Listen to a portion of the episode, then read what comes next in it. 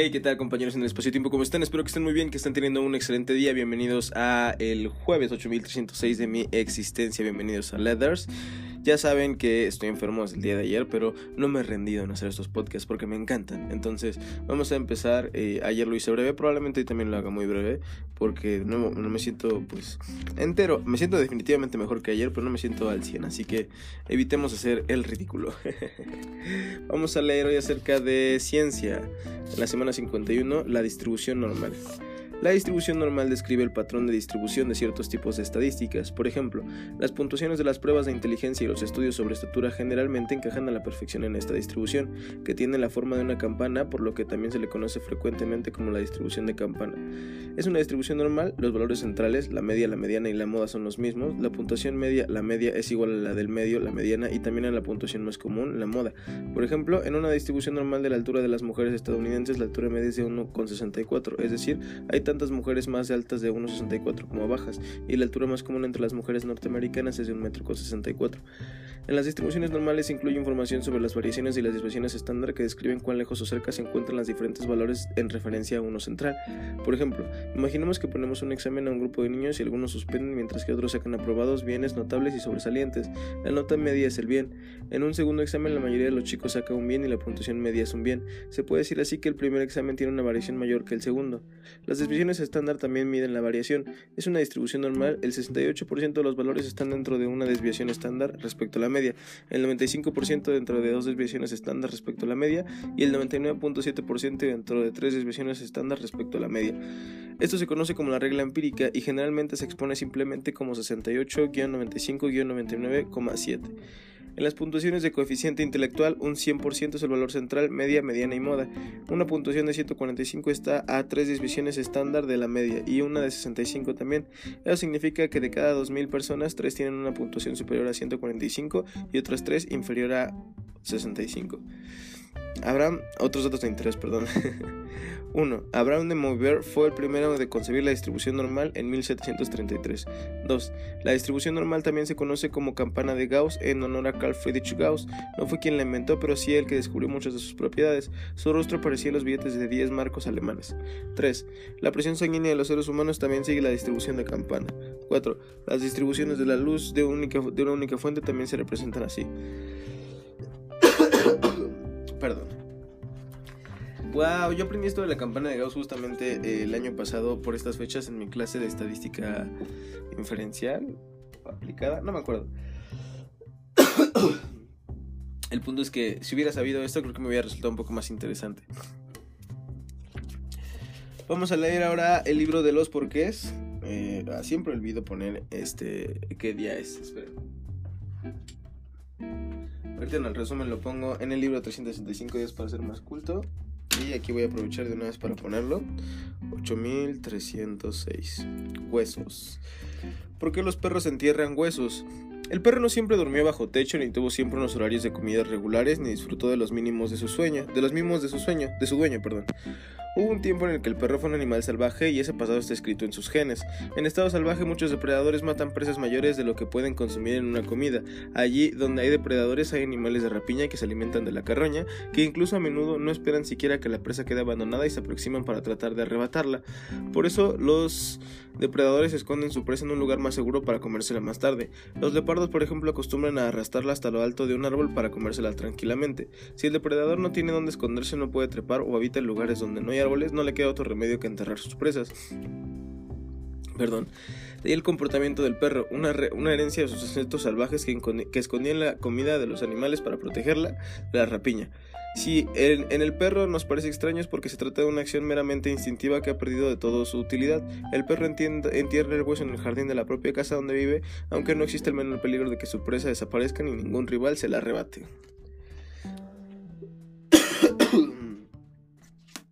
Vaya, pues sí, son instintos que aún conserva el perro. Este, de su antigua época. Ahora vamos a leer Humano demasiado humano de Nietzsche. Estamos en esta época del cristianismo. Bueno, refiero en el libro. Eh, conversión del personal. Luego que una religión llega a hacerse dominante, tiene como adversarios a todos los que fueron sus primeros prosélitos. Orales. ¿Lo creen verdad? No lo creen verdad. Tal vez, ¿no? porque supongo que muchas veces cambian para poder llegar a más gente y, eso hace que las primeras personas que se integraron se den cuenta de que se cambió. Perdón. Eh, estoy aquí. Eh, me llegan WhatsApps. lo siento. Constantes universales vamos a pasar. Denme un segundo. Ayer terminamos de leer los números mágicos de Mr. Eddington y vamos a empezar con Drac y los grandes números coincidentes. Recuerden que vamos a leer un párrafo pequeño porque es astrofísica y estoy enfermo. Paul Dirac quedó muy sorprendido por la presencia de números enormes al hacer comparaciones que no tenían relación aparente. Aunque los argumentos de Eddington le parecían poco rigurosos, pensó que los números 10 a la 40 y 10 a la 79 tan enormes requerían de algún tipo de explicación. Sugirió que entre ellos debían existir relaciones matemáticas simples con coeficientes del orden de la unidad, es decir, un factor 2, pi o tal vez 10. Esto es lo que se conoce como la hipótesis de Dirac sobre los grandes números. ¡Wow! Miren, leí menos y entendí más. Ok, o sea, Dirac dijo, eh, tus preguntas están bien raras, bro, pero, o sea, igual es algo interesante. Y, cosa para, y, ahí yo pregunto, eh, bueno, yo me pregunto, igual y lo entendemos más tarde. Estaban hablando de, querían conocer, o sea, por alguna razón debían existir esos números.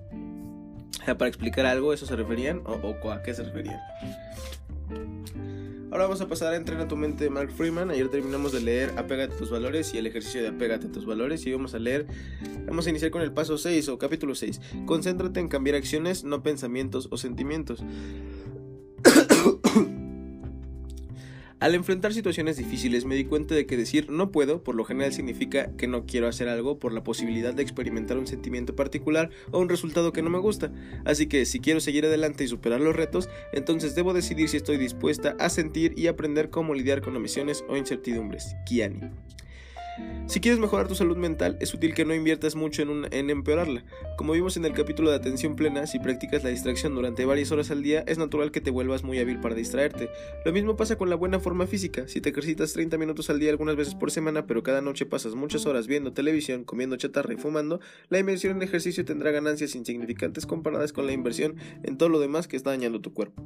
Espero que entender, que entender esto no te conmocione demasiado.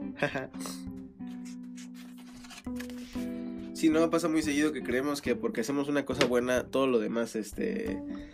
Eh, no importa, o sea, todo el daño que nos hacemos no importa y efectivamente a veces invertimos mucho más tiempo en las cosas malas que en las cosas buenas. Perdón por lo que van a escuchar.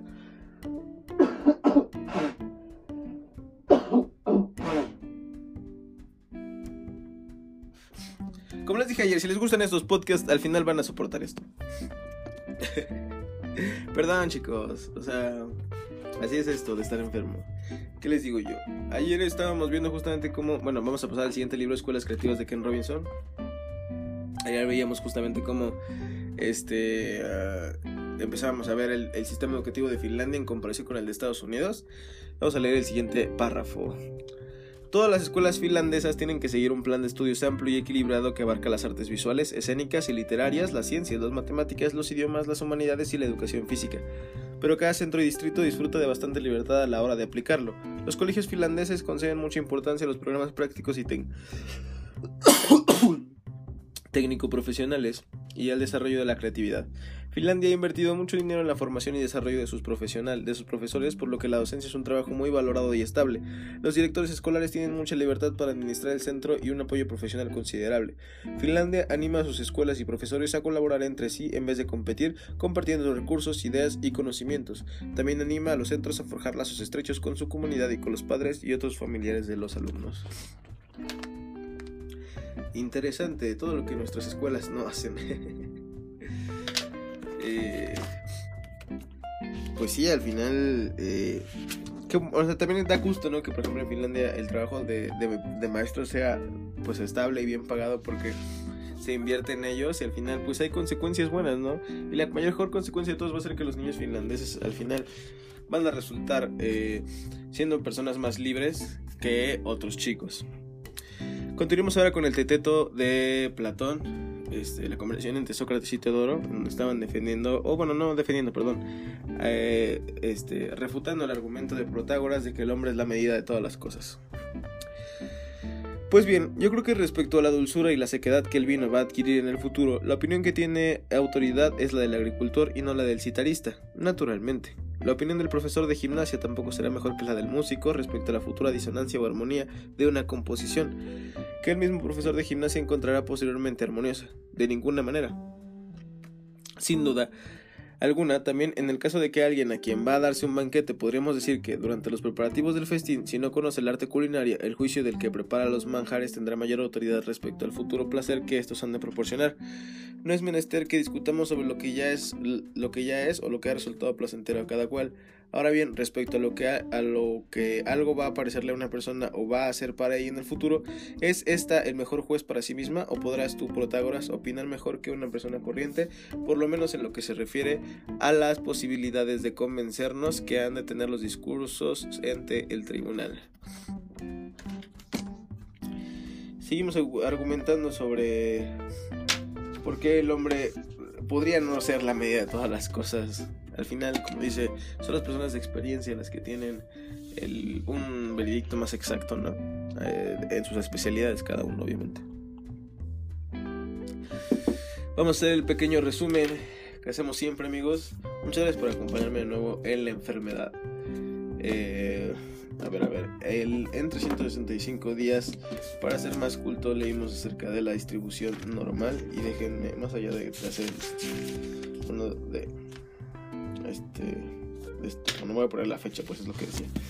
Leímos sobre la distribución normal.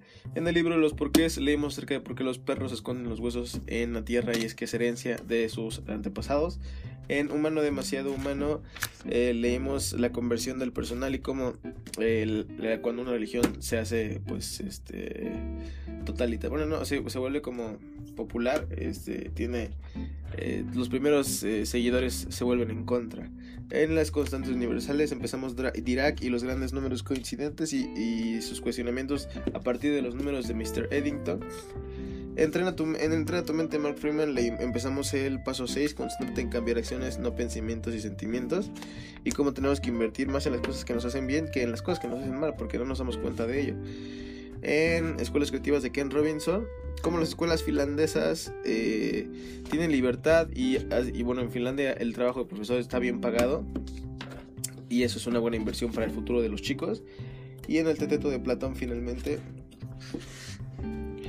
este, pues que, eh, bueno, seguimos eh, contraargumentando la cosa que dice Protágoras de que el hombre es la, medida de es la medida de todas las cosas, definiendo que pues cada quien tiene un veredicto mejor dependiendo de su especialidad, es otro argumento que utiliza este Sócrates para intentar contraargumentar esta afirmación, pero bueno, hasta aquí el día de hoy, espero que tengan un excelente día, ya saben que pueden encontrarme, denme un segundo.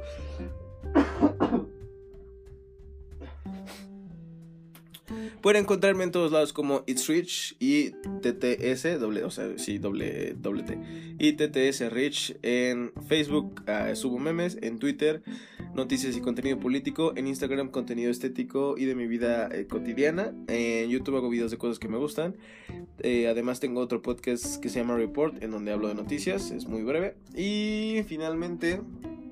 Tengo una plataforma de desarrollo estudiantil y profesional en la cual impartimos un curso para elegir carrera universitaria este, y, y, diseñar tu futuro profesional a partir de tus habilidades y las oportunidades que te rodean. Espero que tengan un excelente día. Si quieren información, también pueden escribirme por University con doble T al final. O sea, University doble T Y. Este, y ya, cualquier duda que tengan, estamos en contacto por ahí. Espero que tengan un excelente día. Ya saben que mi nombre es Rich y esto, It's Leathers. Me disculpo por estar enfermo y los sonidos que genera esto. Bye.